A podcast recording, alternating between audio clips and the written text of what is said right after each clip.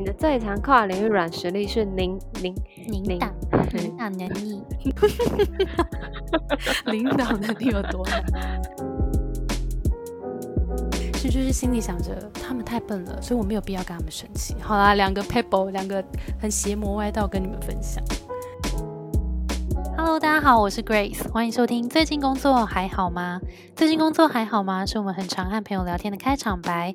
但除了好与不好以外，很多说不出口的，没有被了解的，不知道和谁说的，希望都能在这里聊给你听。今天我们的主题呢，是最让人欣赏的工作能力。让我们来聊聊六大跨领域软实力。最近我们在 IG 上发起了一个游戏，测验你的最强跨领域软实力。对对对，选武器的那一个。如果你还没有玩的听众呢，可以到我们的 IG 天文玩。这次其实是和 RO 仙境传说新世代的诞生的合作。说到 RO 仙境传说，相信很多人都不陌生，它已经风靡台湾十八年了。对很多玩家来说，看到全新的手游作品上线，心里其实都超感动的。所以这次能够一起合作，真的非常的开心。谢谢 RO！而且这次新推出的 RO 仙境传说新世代的诞生，游戏设定超有趣的。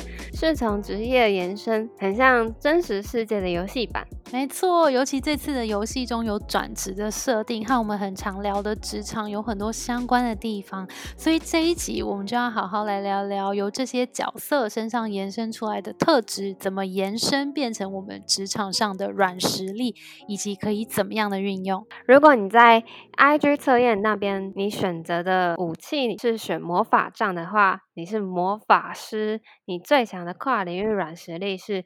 创造性思维，没错，有创造性思维的你就是鬼灵精怪，很灵巧，很有创意，总能跳脱框架思考，带给团队很多不同的观点和活力。除了工作上的新点子，也很常是团队间的欢乐来源，很擅长在日常工作中创造惊喜，也让团队工作气氛都亮起来。那如果你是选择盾牌的话呢？你的角色是服饰。你最强跨领域软实力是沟通协调能力。嗯，沟通协调能力很强的你，很善于倾听，很温暖包容，在团队内总是很能得到大家的信任，也很愿意及时伸出援手，成为团队内稳定的力量。你要善用这个能力，将自己桥梁的功能大大发挥出来，相信在各个工作场景中都会非常吃香的。那如果你是选择常见的话呢？你的角色是剑士。你最强的跨领域软实力是成长性思维。有成长性思维的人呢，乐于学习、负责、遇强则强，是团队最有力的靠山。遇到挑战的时候，最能激发自己的潜力，总是在工作中找寻更大的挑战。勇于承担和学习力快，是最有力的武器。总能在变动的环境中找到栖身之处，而且快速成长。那如果你是选择弓箭的话，你的角色是弓箭手，你最强的跨领域软实力是独立思考能力。如果你独立思考能力很强的话，你很常是善于策略思考、解决问题，在各种方法中找到最佳解法，很常是团队中最足智多谋的那一个。如果将独立思考的能力放大使用，你很有可能成为纵观全局的策略家。选择刺刀的话呢，你是一个盗贼。你最强的跨领域软实力是批判性思维。批判性思维的人呢，都会想着说：“我才不要乖乖照着做呢，一定有更聪明的做法。”叛逆的你总觉得方法不止一种。记得善用你批判型思维，让团队和你一起看到各种机会，追求更卓越的表现，一起提升整体战力吧。那最后一个呢，就是如果你是选择斧头的人，你是商人，你的最强跨领域软实力是领导能力。领导能力很强的你，在商业敏锐度很高，善于统筹，总能在对的时机做出对的决策，也能号召团队和你往同一个方向前进。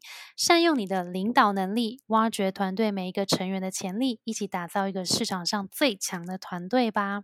以上这六个跨领域最强的思维跟能力，我们在节目的后半段还有更多的实际职场延伸应用，记得要继续听下去哦。聊完职场软实力，还有几个关于游戏的重点想跟大家分享。这次呢，RO 的动画也顺利成三 D 版，有一些经典的场景也重新绘制，画面很细致美丽，走到哪里都可以拍照，还有超 Q 萌的宠物跟随作战。真的看到玻璃，心情整个都好起来了。重点是宠物除了可爱以外，也可以搜集不同的宠物进行养成，获取属性加成的效果，还可以邀请朋友一起组队玩游戏，赢取 My Card 点卡奖励，超多新功能等着你去挖掘。对啊，我和 Y 边在疫情期间也下载了游戏来玩。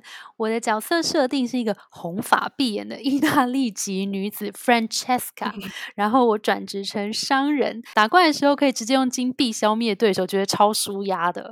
那我是网球少女，其实我在玩每个游戏。到底谁会叫网球少女啊？我玩每一个游戏都叫这个名字啊，不用想新的。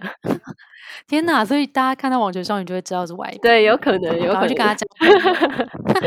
我是一个魔法师，攻击的时候那个特效都超华丽的，还可以用不同属性的攻击打怪，打不过的时候还可以装死，趴在地板上的时候觉得那个样子很可爱，可以很佛系的躲过攻击。真的是超级多小细节，很用心，大家赶快去下载玩玩看就知道了。下载的资讯我们都放在节目资讯栏喽，有兴趣的朋友快去看，快去看。好喂，那非常感谢外边和我一起做了一个华丽的开场，跟大家说一下，我们最近的节目会做一个小小的调整。我们的节目呢，其实会跟着直播一起来进行，就是怎么样进行呢？外边跟我们说一下，就是我们现在每个礼拜四晚上都会有直播在 IG 上。面，大家有想听的主题，也可以在 IG 跟我们说。嗯嗯嗯，对，因为其实我们只做 podcast 的时候，也觉得说，哎，那好像都是我们单方面的输出，所以也想说可以到直播跟大家互动，又更知道说大家有没有遇到什么样的问题，可以及时的提出来，我们可以跟大家一起做讨论，也蛮好玩的。所以也邀请大家可以追踪我们的 IG，我们的 IG 叫做 Between Goals 职场风格志，然后可以密切。关注一下我们，我是礼拜四，有时候是九点，有时候是九点半，哦，不太确定。没错，后面的节目我们今天很有趣，是有分两个两个阶段，一个一个阶段是我们呃统计出来大家最欣赏的职场能力跟特质前五名。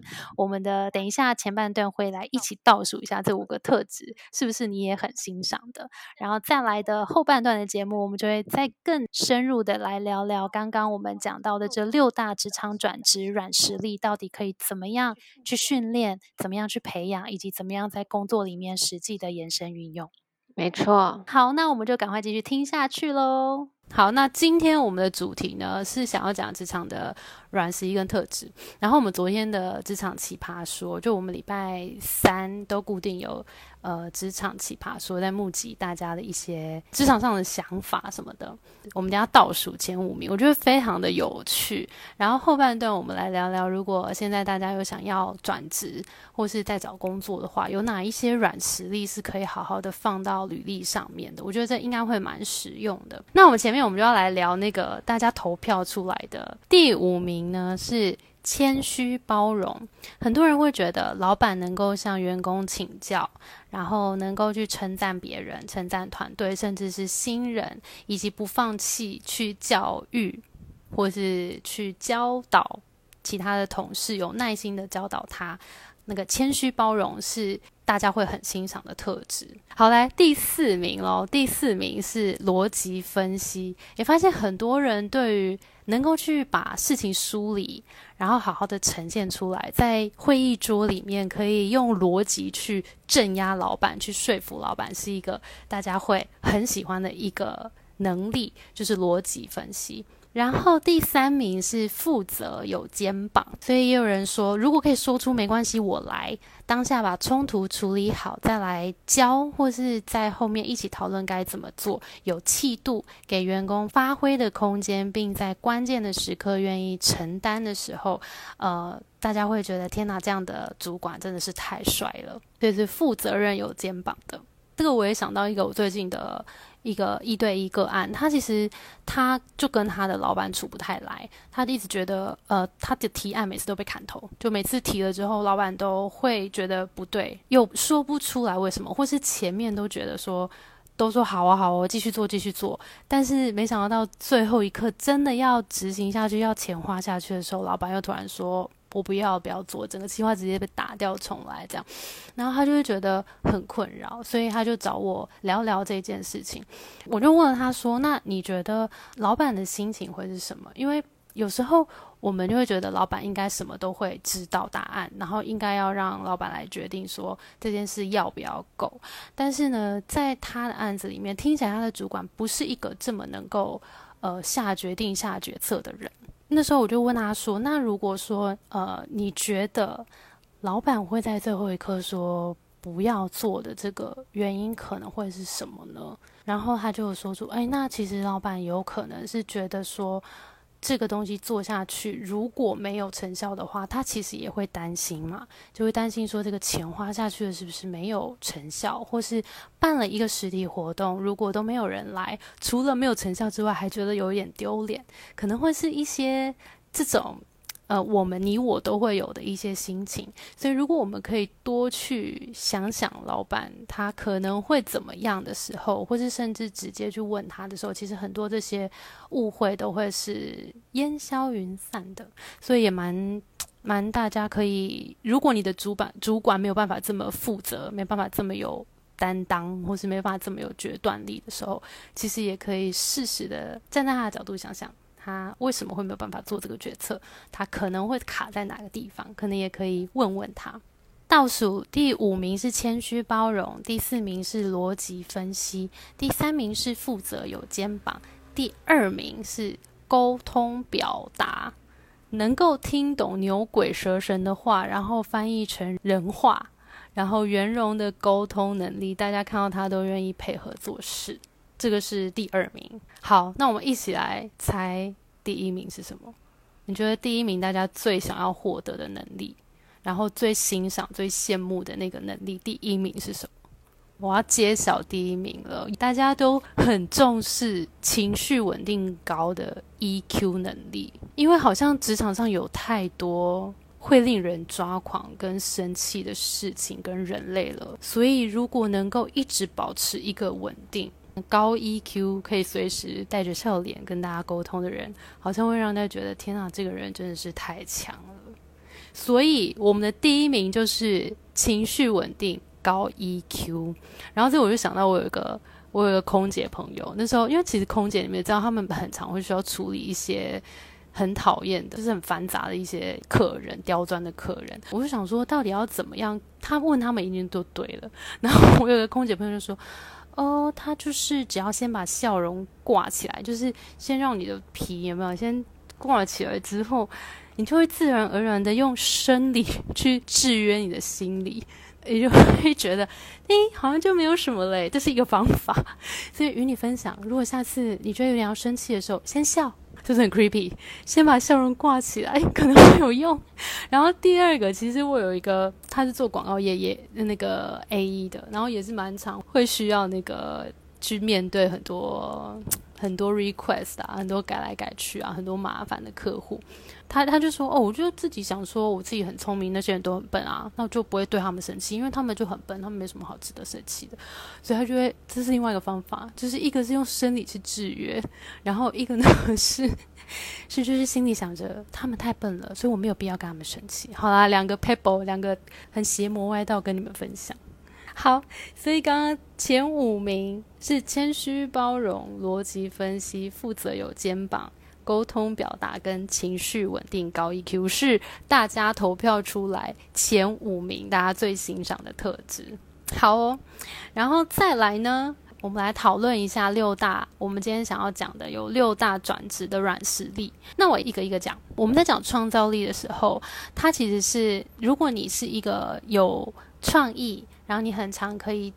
跳脱框架来思考，也就是同样一件事情，你可能可以从别的角度去思考。有时候会看到一些别人看得到不一样的观点的时候，呃，它就会是一个很好可以带着走的。因为你不会按照大家按部就班的走，你可能会在一些新创公司，或者在一些产品在新开发初期的时候，这个能量可以带给团队很大的重效，因为是可以让大家呃。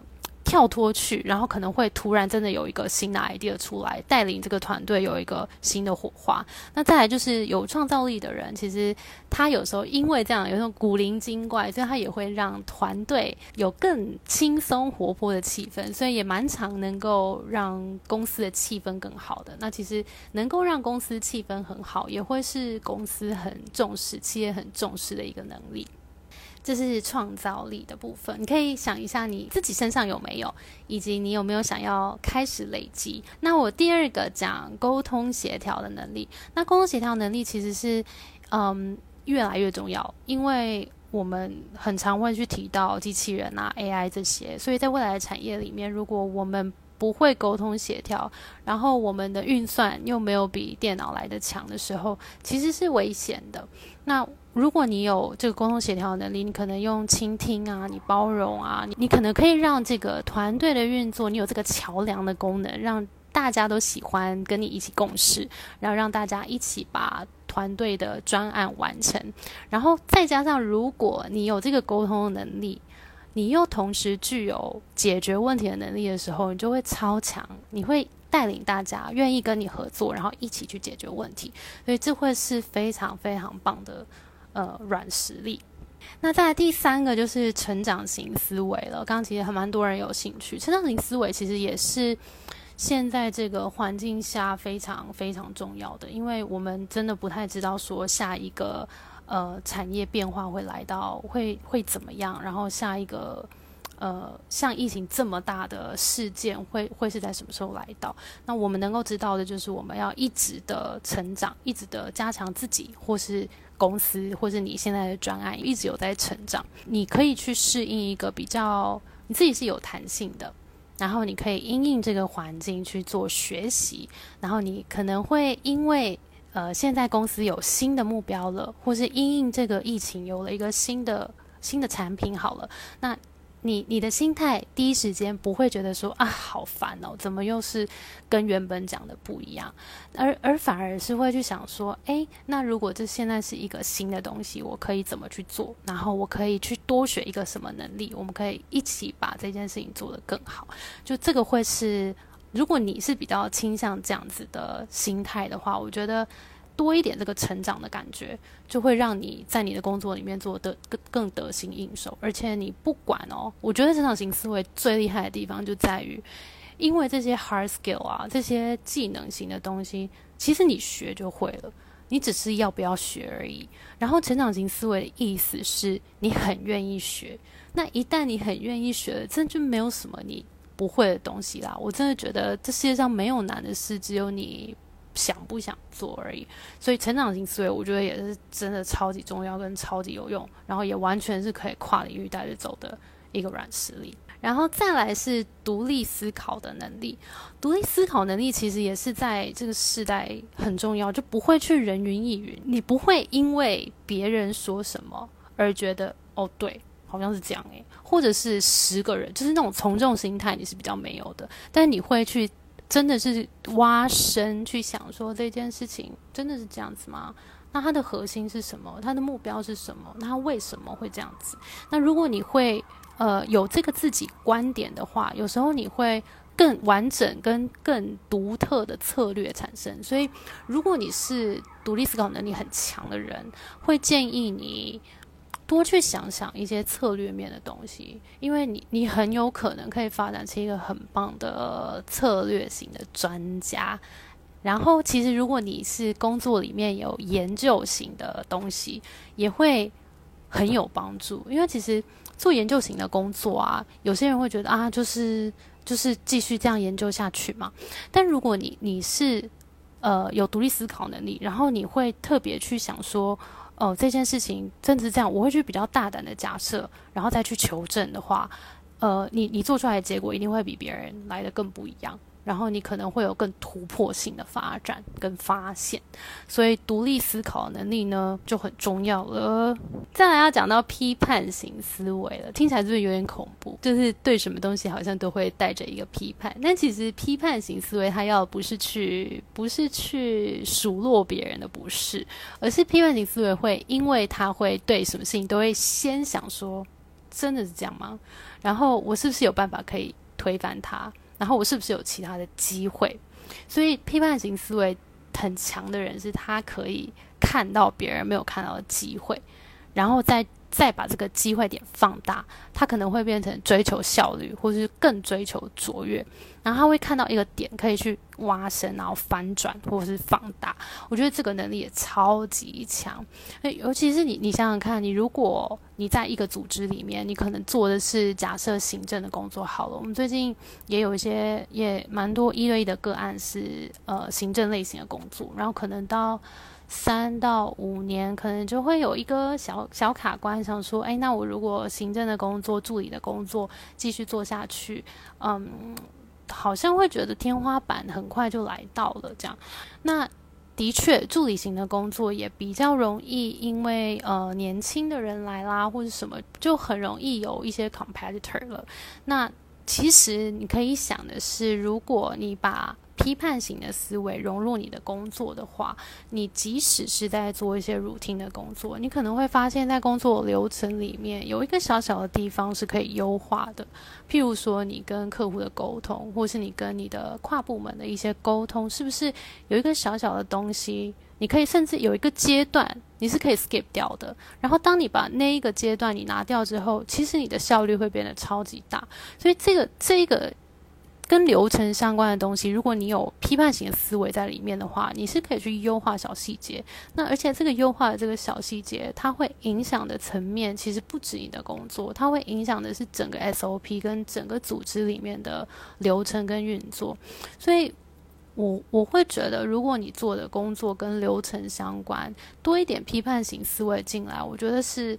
蛮好的训练，可以去永远去 challenge 自己，说我现在的流程已经是最有效率了吗？已经没有地方可以优化了吗？因为你可能优化一点点，就会对公司有很大的帮助。好，我们可以想一想。然后第六个是领导能力，这里讲的领导能力呢，其实它也包含你担起这个责任，担起你负责的这个工作，这个 ownership。然后你是不是能够统筹资源，让呃，不管是团队或是你自己手边的资源，都可以被更妥善的运用。然后，因为这个你愿意担起这个责任，所以别人也会觉得啊，你很可靠，然后愿意跟你一起去打怪这样。所以这个领导能力也是很重要的。好，那刚刚以上有六个嘛？呃，如果你们最近在工作上有遇到一些些小小卡关，不管是呃，你的工作的下一步啊，或是你现在职场人际啊，跟主管有一些沟通上的问题啊，还是会不太确定下一份工作怎么找，或是自己的履历怎么改的话，都可以私讯我们，然后可以跟我做一对一的聊聊。那我也会像刚刚这样子，我们会去分析你身上有什么样的一些软实力跟硬实力，然然后可以怎么样把它放到履历上面。那当然也会有一些。方法让你去评断一下，说你在工作里面可能追求怎么样的价值观。那这样你要记得，在下一份工作的选择的时候，不要去踩到你的雷。那你要记得，每一次的选择都更靠近你更想要的那个工作一点点。所以。呃，如果你现在有一点点迷惘的话，因为我们其实之前本来有实体工作坊啦，那因为现在疫情关系一直被 push back 嘛，所以我们就赶快推出了那个线上一对一的服务。那如果你现在觉得有点困扰，想要找人聊聊的话，欢迎跟我们预约，可以跟我一对一，然后就可以好好针对你的状况来来分析，然后跟聊聊这样。通常这个流程会是五十分钟。然后会建议，其实两次会比较好，就是两次。然后第一次我们先聊一下你的现况，然后先去聚焦一些现在的问题。然后第二次就可以来好好的看履历跟下一步了。好，我要来回答问题。Planner 是不是六种都要有？这六种如果都有，当然是很好啊。我想一下哦，创造力、沟通协调能力、成长成长型思维、独立思考能力、批判型思维跟领导能力啊，我觉得如果六种都有，真是太神了。但是我觉得，如果现在还没有，我们还是可以有一个方向。譬如说，我现在想要训练自己的独立思考能力，那我可能就要多看很多的呃观点，然后慢慢去发现自己会倾向哪一个观点，然后为什么。然后慢慢发展出自己的观点，我觉得蛮重要的。所以今天的这个介绍当然是六种而已，当然还有其他不同的，但是我觉得这六个是蛮重要的。那如果你有发现一个是你特别想要现在开始耕耘的，那我觉得蛮好的，就是有一个呃有一个目标，planner 可能都有是蛮重要，但沟通也蛮重要的，批判型思维也蛮重要的。我觉得 planner 这两个蛮重要的。啊，发光过程不一定快乐，反而很痛苦，怎么办？有可能是那件事情让你觉得很有成就感，然后做起来觉得痛并快乐着吗？痛并快乐着，就是有有些时刻的确是这样。我觉得工作起来的确就是有很累的时刻，可是那个痛苦应该你还是会区分的出来。有一种痛苦是你每天一点都不想上班，但有一种痛苦是你觉得天呐，好累哦，好累哦，但是完成的时候你觉得送啊，爽，就是。这两种又不太一样，你应该可以区分一下。专案管理是不是也要六种都有？哪些是关键？好，我觉得 PM 一定要有沟通协调能力跟成长型思维，因为你要一直想着你的产品要怎么样更好，然后你的用户会怎么样更喜欢你，以及产品跟用户的关系。所以你又要需要让那个整个团队都为了你的产品一起工作。PM 应该是沟通协调能力跟成长型思维最重要。六种应该从强化自己的长处还是弥补自己的短处开始呢？我永远都相信强化自己的长处比弥补自己的短处来的重要，因为我们 from good to great。的路径比较短，而且你就可以，这是一个懒人的想法，而且你会在这个 great 的地方脱颖而出。然后，如果它是你天生就有的优势，你相较你不会觉得很累。但是如果有一些东西是有有点违背你的天性，我举个例子，像我自己，我自己比较是创造。创造力型的人，所以呃，如果要我做一些比较呃细节的事情，我反而没有办法做那么好，所以我干脆就让我的创造这件事情放到更大，我就不要去弥补我这些自己觉得有一点小小不足的地方，只要不妨碍自己就好了。当然，这前提是要回来看看你现在的工作有没有很特别需要这个能力。如果有的话，就可以去训练。但如果它是一个你真的是有点违背的，就是完全是违背你的你的个性跟你的天赋的话，我觉得比较困难。我觉得可能可以转个弯。呃，请问若要转换跑道，专业能力还没有培养起来，看到蛮有兴趣的职缺，要先投吗？还是要先准备自己的经验能力？会不会可能收无经验的，但职缺上没有写？这件事情呢，我个人呢会觉得有到准备好五成，你就可以去试试看了。我觉得大家对于面试保持一个我是去练习的一个心情，当然不是说我很不重视这个面试，但是如果你在跨领域，或是你想要去一个新的公司的话，你就把每一次都当成一个我想要去练我的口才，然后我也更。更知道产业的状况，去投去试试看，然后尽量不要每一次可能没有没有上就被打击到这样，所以我觉得可以先投投看呢，但是前提是你要准备好，就像我刚刚前面讲的，你有没有知道这个职缺它重视什么样的能力？那你自己这个能力在过去的工作经验里面有没有一些经验是可以拿出来？请问面试官可以怎么样判断面试者是否有以上的软实力？其实这就会变成面试官的那个面试官的问问题的能力很重要了。譬如说，他如果很在意你是不是有成长型的思维，他可能就会问你说：“呃，在某一个情境之下，你会怎么处理？”那依据你这个回答的逻辑，你思考的逻辑，他就会知道说你的思维比较是怎么样了。那如果说你是呃能够跳脱框架思考的这种创造力型的，可能是你在你的作品表现、作品集上面，或者是你在回答的时候，你的气化的角度，你可以切得很有趣，然后市场上没有看过，这可能就会是嗯可以呈现出来的的方式，所以。我觉得面试官可能要透过厉害的提问，去问出呃受试者、应征者的的那个能力在哪里。好，最后两题，我把最后两题回答完。一个是独立思考的能力，一个是社群是不是要很有创造力？好，独立思考的能力其实一样要看很多的东西。然后我们通常都是这样，我们都会去看很多人的观点之后，我们开始会有自己的观点，然后再来还有呃，第一个是看很多的东西，培养很多的观点观察之外，第二个是自我觉察非常重要，就是你自己对于什么东西是呃会在意的，然后你会怎么看这个东西，在这光谱的 A 跟 B。之间，你会选 A，你会选 B，还是你会在这个光谱中间找一个你的落脚点？因为这个东西是一直要去思考的。我觉得只要你一直有在思考你的。生活里面遇到的一些问题，你就会越来越有独立思考的能力。好，做社群要有创造力，觉得很有趣，但是创意很难生出来。对，这其实也要看很多的东西。回到刚刚的那个独立思考能力跟创创意，其实创意就变成是呃，真的要多生活。很多我们也跟很多的广告人、跟很多的创意人聊过，说，哎，你怎么样让你的创意可以源源不断？